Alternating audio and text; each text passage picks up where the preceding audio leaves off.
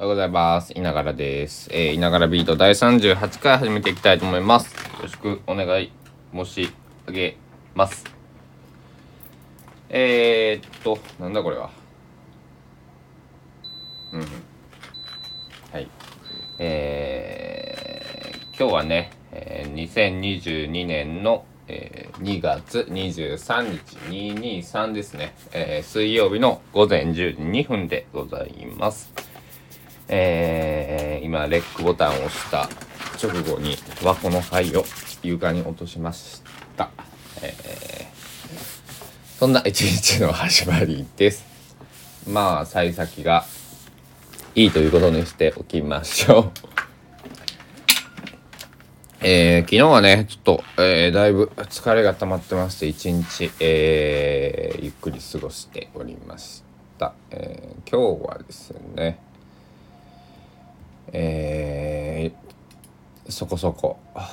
えー、動かない、まあ、動くというか、まあ、あの、えやることがありますので、まあ、まずね、洗濯物あたりから片付けたいなと思います。えー花粉症なので、外に干せないのがちょっと、えーきついところなんですけども、えー皆様は花粉症大丈夫でしょうか？花粉症どれぐらい起こるんかな？なんか僕の肌感覚だと3人に1人ぐらいなんか花粉症のイメージがあるんですけど、えー今日の朝は、えー、両なんだこれは？お茶は普通えあれだね。ほうじ茶とえっと普通の紅茶と2種類入れてみました、えーコーヒーを切らしてしまったので、えー今日はコーヒーも買いに行かなくちゃいけないですね。まああの今日の高松市の気温はですね最高気温8度の最低気温がマイナス1度だそうです。現在の気温が、えー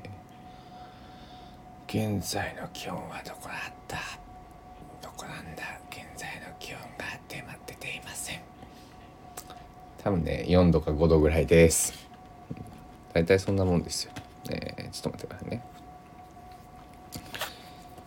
現在の高松市、えー9時50分現在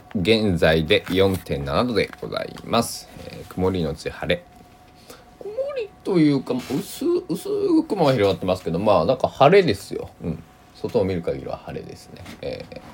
今日も、えーや屋島が目視できます。ででもちょっと薄くこう白っぽくなってるような気がするので黄砂なのか花粉なのかっていうとこでしょうか。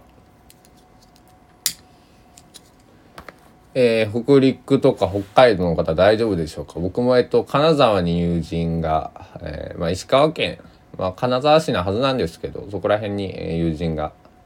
住んでいたりとか、えーするので。結構なんか島根鳥取あたりも降ってるのは降ってるんですね。えー雪といえばね僕は東京にまあ少しまあ半年ぐらい家があったんですけど実質生活したの3ヶ月ぐらいなんですけど、えーその時に、えっと、冷蔵あごめんなさい、えー洗濯機をね、えっとまあ設置場所がその時ベランダだったんですけど洗濯機をこの配達をしてくれる日が大雪で朝起きたらなんかすっごいベランダに雪積もってて必死で雪をこうどけて、えー設置していただいた記憶があります。えーで目の前焼肉屋さんだったんですけど個人経営の焼肉屋のおじさんがなんかこうスコップ大きいなスコップっていうななんだろうこう雪かきする道具で雪をかいていたいうのが、えー一つ思い出としてあります。えー高知でね地元高知だったりまあ高松もそうですけどまあなんだろうえっと海抜の低いとこにねどっちも住んでるし生まれたのでえっと雪は降らないんですよ。うん、でえー高知だったり四国でもその山間部その県境ですよねこう四国4県の。とかだと山なんで全然雪降るんですけどなんかスキースキーできるようなとこもあるんであのそういうとこで、えっと、生まれ育った方はね四国でもまあ雪には慣れてたりスタッドレスとかチェーンとかね必ず持ってたりするんですけどまあうちの家族というかうちの家とかはねスタッドレスとかそのチェチェーンはまあなんか用意してたことが一回あったような気がするんですけど、えー、普段はねそのスタッドレスタイヤに履き替えたりすることもないような、えー、形でした。はいえー、それぐらい雪には縁がないところで育ちましたのでね、えー、まあ南国土佐とかって言われたりしますけどね。あの南国土佐よりね、えっと、このうどん県の方が夏も暑いし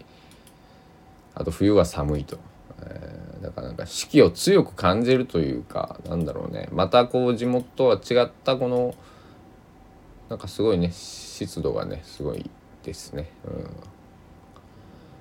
えー、今日は A が多いですね。まだ寝起きです。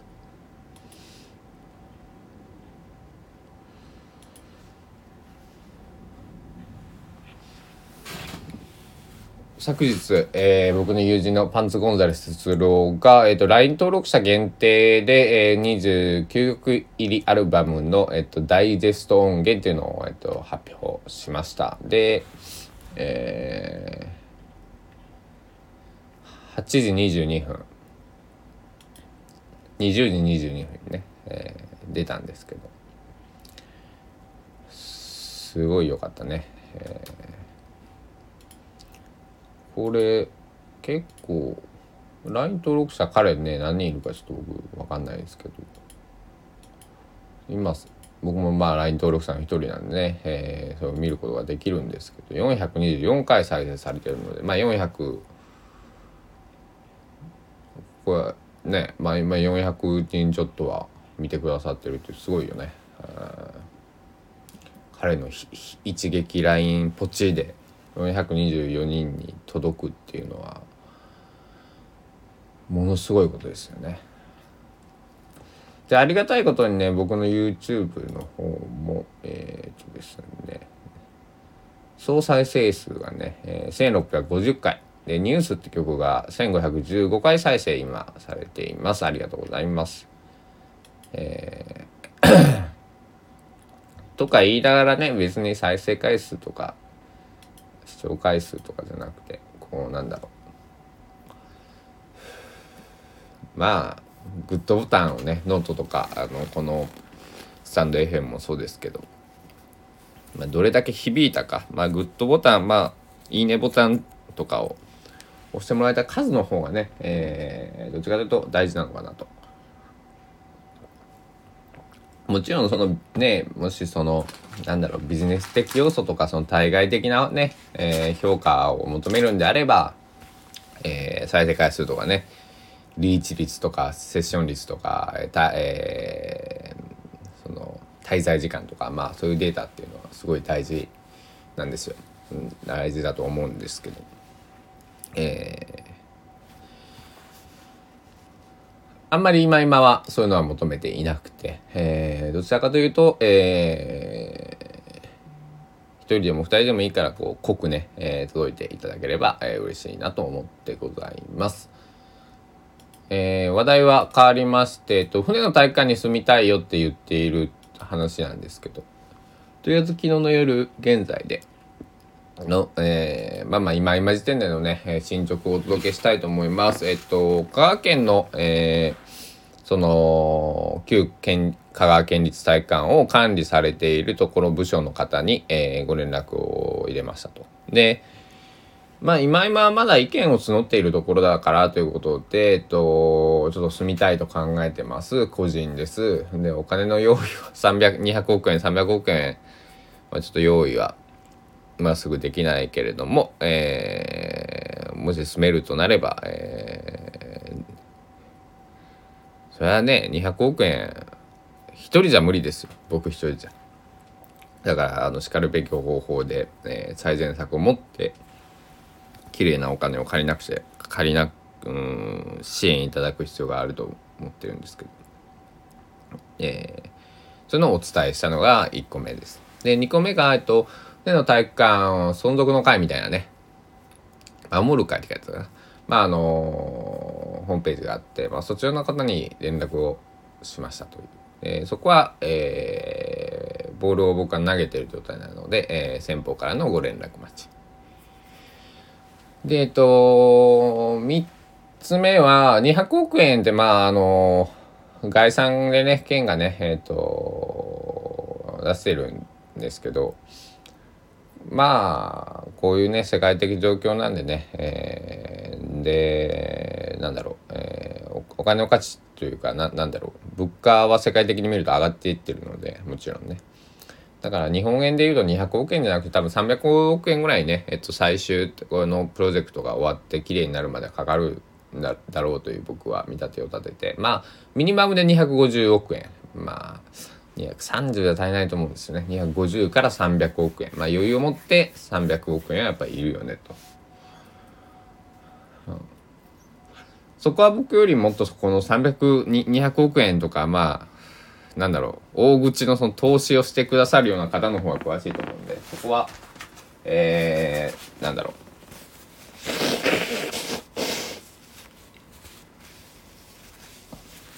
餅は餅屋ということで、え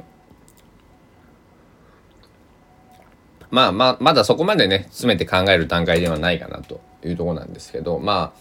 あなんだろう。うんあの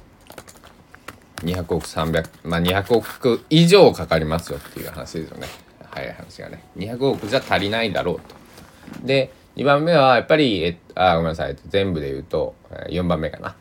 えー、回収後のね、ビジネスプランというのが今、えっと、たくさん出ていて、香川県のそのホームページにも、えっと、見えるんですけど、えー、もうちょっと具体性を持ってね、えー、っと、まあ、ビジネスプランの再構築ですよね。え、っと、これ僕の中でっていう意味でもあるし、県の方でも今、練ってくださっていると思いますし、えっと、県とか市町村というのは毎年度予算によってこう動きが変わると思うんで、まあ民間企業もそうだと思うんですけど、えっ、と、民間企業だったらね、もうちょっと銀行から借り入れてだったり、その社内でお金の動かし方変えたりとかね、えっ、と、柔軟にできると思うんですけど、多分こ、こえー、まあ公共のところだともう細分化されて決まってるだろうからその中で手札を切っていくしかないと思うんで、えー、来年度2022年度ですねだからこの4月からどういうふうに動けるかっていうのの予算とかねそういうのを待ってる段階なんじゃないかなと。で人のね人事異動的なものもあるんでねえっ、ー、とそれを含めてもう一度その何か県から、えー、アクションが、えー、あるだろうからそれに向けてのビジネスプランの再構築が必要だよと。で4 5番目でか、えー、まあこれはね、えっと、なんだろう利活用できない前提としてここからは、えっと、2つの案を出すんですけど、えっと、石棺じゃないですけど、えっと、周囲に危険がないようにね透明のアクリル板みたいなあのまああのコロナ対策でこう板立ててるじゃないですか。あれの、まあ、強靭バージョン、まあ、もうちょっと強度があるバージョン。なんかそこはね僕もそのああ何そういう建築業者だとかそういう業者じゃないんでちょっと詳細とか実現可能かとかっていうそういうレベルでちょっと分かんないんですけどアイデアとして透明なアクリル板のようなものでこう四方八方を、まあ、設石棺みたいにこうなんていう囲んで蓋をしてえー、で一部はね何かあった時にこう出入りできるようにしとかなくちゃいけないんでこうドアみたいにしておいてえっ、ー、とあ、えー、遺跡かみたいなね、えー、ちょっと例えが悪いかもしれないんですけど原爆ドームのようなね、えー、形で中には入れないんだけれども外からやはりこう見れるような形えー、にするという案と最後に、えっ、と7個目かな？あごめんなさい。6個目か。6個目。えっと、メタバース、まあ、言ったら、あれは何？4,4D っていうの ?3D っていうの？まあ、あの、デジタルで、デジタルで、こう、アーカイブ化をすると。まあ、あの、Google のストリートビューじゃないですけど、写真とかデジタルの。の機械のね今の、えー、21世紀。2022年だからできるような形式の方法でアーカイブ化をすると。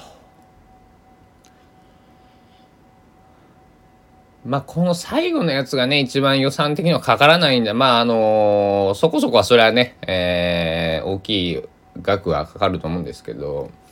200億とかはかからないと思うんでね、えっ、ー、と、で、一応最後に7点目としてはいずれにせよ専門的な人材の確保が急務だよと。えっ、と、船を体育館現状のままこう適法が耐震化して使い出すよ。う、えー、ビジネスプランを再構築するよ。う、えー、石棺じゃないけどアクリル板のようなもので一石化するよ。うメタバースのような形でアーカイブにするよ、えー、いずれにせよ人がいるから人あと建築者やった資材あとお金、えー、あとそのなんだろう世界中からの情報だからこういうふうにえっと建築から何年だ58年目になるのかな今年で、えー、64年1964なので2020年だから、えっと、58年目になる建物だったりとかまああのなんだろうね。日本の湿度っていう問題がやっぱりあると思うんでね。海外とあとまあ地震とか水害とかね。えー、そういうものが多い、えー、エリアだとね日本はね、えー、思うので、えっと、なんだろう。海外のそのことがまるまるその当て当てにできるかっていうとあれですけど、まあ、何かヒントはね絶対あるはずなので、えっと、そういうものを、えっと、集めていく必要があるのではないかなと思っています。で、えっと、もうすでにおそらくは、えっと、香川県高松の、えー、皆さんはそういうのを集めてきた8年間だと思うんですけどまたちょっと違った視点でねえっと僕なりの、えー、アイデアが、えー、まあ少なくとも個人であそこ、えーと、船の体感住みたいんですけどって言ってきたやつはいないんじゃないかなと、えー、思いますので。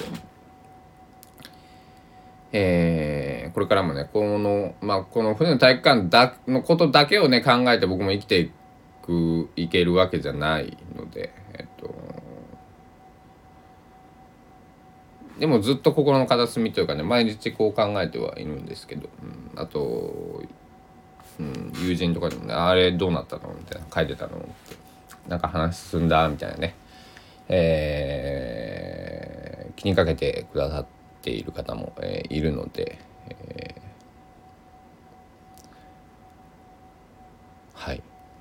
えー、いろいろね発信をやめずに続けていきたいと思います。で、えっと、もう一度言っておくと、船の大会にも住みたいっていうのは僕は本気なんですけど、住むっていうのは、その、えっと、全部を個人の家にもちろんするつもりはなくてまあ寮長館長みたいな形兼、えー、用具室とかいっぱいあるんで、えっと、一部屋お借りしてそこに防音の、え、スタジオを作って住むよと。でまあ住むというか、まあ、管理人みたいな役割を僕がして、えーと定期的な収入をそれで得させていただいて、実際ね家に家はその船の体育館から徒歩圏内に実際のねその住居は構える可能性がまあ高いですよね。うん、住民票とか置けるかどうかとかっていうそういう問題がねリアルな問題があるんで。で、えー、僕はまあ館長かとかっていうのもゼロベースでね、えー、もっとふさわしい方がいればその方にお任せして僕はじゃあスタジオとして一室を借りるだけの人になる可能性もまあもちろんあるんですけど、えっと、ミュージシャンとして生きていくんであればまあねずっとスタジオに、えーと、僕の今まで見てきた人はまあなんだろうねそういう制作期間っていうふうになったらなんかずっとスタジオでねなんかトイレ行く以外はスタジオにいるみたいなね方の背中を2名見てきたんですけども、えー、まあそんな感じなので、えーなんだろう。うん。まあねいろんなその香川県民の方が望まれているね。えっと僕は、えー、所詮、えー、船の体育館が閉まってから来た、えー、香川県高松市に住んだまあいわばビジターというかアウェイ、えー、なんですよね。けど船の体育館に何か引きつけられるものがあって、えーと、こういう発言行動アクションをしてるんですけども。なのでなんだろう。えー、皆さんもね地元とかそのなんだろう。仕事とかは一度離れてみてその会社を辞めてとか地元を離れて気づく前の会社の良さとか地元の良さとかあると思うんですけどとかその新しい町に住んでなんかその町の人は全然感じてないけどもなんか自分がすごい魅力的に感じる町の魅力とかあると思うんですけどそれの中の一つが船の体育館というかその中のなんか、えー、核が僕高松市に引き付けられる核がこのねあの船の体育館だったりとか高松築港駅のアートだったりとか、えー、ねするんですけど。うん。どうなるかはね答えなんてねまだわからないし。え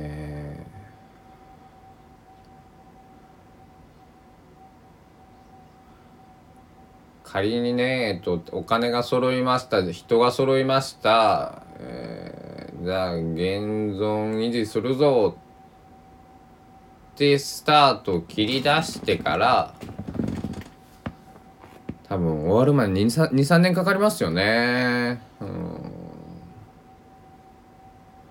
3年かかると思うのでその23年こう一人のなんだろう。怪我をする人もいなくね、えー、なんだろう。安全安心な工程で進めていかなくちゃいけないとかっていうハードルもあると思うので、えー、すごく難しいですよね。うん。だからやっぱり楽な方向に楽な方向に行って考えるとねメタバースだったりその折感化っていうねアーカイブ化っていうところに行き着くと思うんですけどなんかそれはねちょっと悲しいよね。まあそれでもねその建物をなくしちゃって更地でなんかコインパーキングみたいに なるより全然いいと思うんですけど、うん、だからあそこでなんか体育なんかしたよとかねあのなんだろう子供を迎えに行ったとか試合見に行ったとか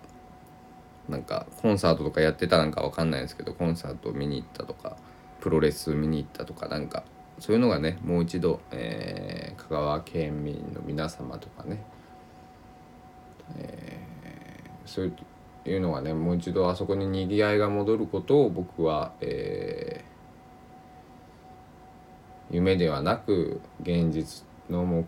的目標と捉えてあ目標かな？うんあそこが使えるようになるのがね目的っていうのはやっぱり皆さんがねもう一度その体育館としてあそこを使えるっていうのがようになるっていうのが目的で。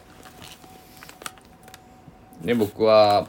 あそこでね、えー、まあ、とりあえずスタジオ運営なのか経営なのか、えー、利用なのか分かんないですけど使って。